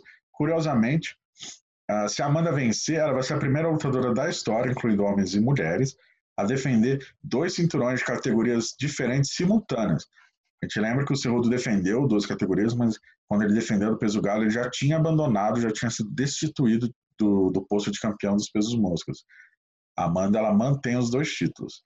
Uh, e ela pode fazer essa defesa simultânea, mais um recorde aí, né, para Amanda, que só coleciona recordes e não perde desde setembro de 2014. Bom, uh, dessa vez eu vou ser o último a opinar. Eu gostaria do palpite de vocês, mas lembrando que a Felícia é a grande underdog, a grande azarã nas bolsas de apostas, tá algo como mais 500. Assim. Acho que é justo é. também, né? Sou assim, Amanda passando carro em todo mundo. Carlinhos, por favor, comece. É, é a, a Felícia Ceazaran é, não é surpresa mesmo, porque a Amanda é, é a melhor lutadora do, do UFC, tida como apontada como a melhor lutadora da história do UFC e está fazendo por merecer hoje todas as ex-campeões da, ex-campeãs da, da, categoria, de forma impressionante, nocauteando todo mundo. É, a Amanda é, é, a franca favorita. É, eu estou curioso para ver como é que vai ser o retorno dela para a categoria do peso pena. Né? No Galo, ela tem lutado as últimas lutas dela e, e lutas seguras. É, eu estou curioso para ver como é que vai ser contra a Felícia. A Felícia que mostrou ser uma lutadora que aguenta muita pancada. Né? Contra a Chris Borg, ano passado, ela aguentou muita pancada. E a Cyborg, que é conhecida também por ter mão pesada, não conseguiu ele nocautear a, Felícia, né? demorou para conseguir essa vitória. Eu estou curioso para ver como é que a Amanda, qual a estratégia que a Amanda vai adotar para essa luta com a Felícia. E do jeito que a Amanda gosta de se provar é, na especialidade da adversária, a gente viu ela nocauteando a Cyborg, a gente viu nocauteando a Holly Holm com aquele chute alto da Holly Holm clássico. Eu não duvido nada da, da Amanda ir para baixo com a Felícia e tentar finalizar. Eu não duvido nada disso eu acho que pode ser uma grande chance da, da, da Amanda tentar finalizar a Felícia. Eu aposto na Amanda, é a vitória da Amanda. Eu vou ter, vou usar e vou já botar meu, meu palpite aí. Eu vou apostar que ela vai, que ela vai finalizar a Felícia. Ousado, gostei. Gostei do, do, do palpite do Carlinhos. É, eu, eu para mim, a Amanda agora ela tem, vai ser a chance dela apagar um pouco a última atuação dela, né, contra a Germani Durandame, que ela foi, foi meio chata a luta, foi tra travada, foi uma vitória não não tão muito não, que não empolgou muito, muito ao contrário das últimas atuações dela antes disso, né? Ela, pô, ela limpou a, a, categoria e foi para de cima, pegou o cinturão de cima, é, adversárias das mais famosas e das mais é, importantes da história do MMA, né? Ronda Rousey, Ronda Rousey a Raquel a Valentina Shevchenko, enfim, Chris Borg, Holly Holm, só, só tem gigante que ela bateu, só tem gigante. E agora é a chance dela, a primeira, fazer história novamente, né? Que nem o Diego disse, ela que não para de fazer história, possivelmente, para mim, a maior é, lutadora de MMA da história. É, e mais uma chance dela se provar na categoria de cima. A, a, única atuação dela na categoria de cima pelo UFC foi um show, né, contra a Chris Borg, que ela nocauteou em menos de um minuto. Então, é, se ela repetir aquilo que ela apresentou contra a Chris Borg, a, a Felícia não tem absolutamente chance nenhuma, na minha visão. É, então, eu acredito que Amanda tem tudo para vencer, é, apagar a última atuação, entrar para a história. Eu acho que vou de nocaute mesmo, entre o primeiro e o segundo round. Boa. Ó, vou ser bem sincero com vocês, pessoal. Eu acho esse, essa vantagem toda na bolsa de apostas justificável, claro, porque a gente está falando da Amanda. Mas não se engane, essa Felícia ela tem um jogo muito perfeitinho para poder encher o saco da Amanda. Ela é grande, ela é naturalmente forte e pesada. Uh, eu, eu vejo a, a, tática dela muito clara. Aproveitar que o, octógono, que o queijo é pequeno, clinchar e levar para grade. Luta chata, aproveita que não tem fã, ninguém vai vaiar. Vai clinchar a Amanda ali tentando cansar ela, porque vai ser uma luta de cinco rounds. Em tese, a Amanda cai de rendimento, né? A gente viu isso contra a, a luta contra a Germana e Randemi também, isso aconteceu. Uh, então ela tem esse potencial. Ela fez isso com a Cyborg, cara. A clinchou, levou a Cyborg, você viu que no final a Cyborg já não batia como batia antes. Ela vai tentar. Se vai conseguir ou não, já são outros 500, né? Se eu tivesse que apostar, eu apostaria num, num nocautezinho da Amanda aí, terceiro round, ali, já numa Felícia mais desgastada, que ela mostrou que aguenta muita porrada, ela aguenta muita porrada do Cyborg. Não acho que vai ser fácil nocautear ela, não. Eu apostaria no nocaute da Amanda no terceiro round, né? Mas uh, essa galera que gosta de apostar no underdog aí, pô, como tá mais 450, mais 500, quem gosta de correr risco tá aí, prato feito. Botar uns 10 dólarzinhos ali na, na Felícia, vai que. Vai que, pagando bem, né? O risco é grande. Mas é isso. Então, uh, fica aí a dica, pessoal. O UFC 250 no, nesse sábado, dia 6 de junho, aqui em Las Vegas, mais uma vez. Estarei lá de novo. Acompanhe a gente ali nas redes sociais. Eu devo fazer uma entrada ao vivo ali do, dos bastidores do evento. Quero mostrar para vocês como é a logística, o protocolo ali. Não sei, dificilmente eu acho que eu não vou poder mostrar muita coisa. Vou tomar um outro esporro ali do Piar, porque vou tentar mostrar alguma coisa, mas aí quando tomo esporro eu paro. Aí eu mostro para vocês, inclusive, o esporro dos Piar. Beleza? Brasileiro brasileirando, né, mano? Exatamente. Tem que honrar o sangue, né? Aquele famoso jeitinho, né? Jeitinho brasileiro. Jeitinho brasileiro sempre. Eles eles já, já... Tanto que eles têm uma piada brasileira justamente para isso, para evitar que a gente dê os brasileirados, né? Mas é isso, pessoal. Acompanhe a gente lá nas redes sociais e até semana que vem com mais um podcast, mais um entrevistado de peso. Até lá. Os. Valeu!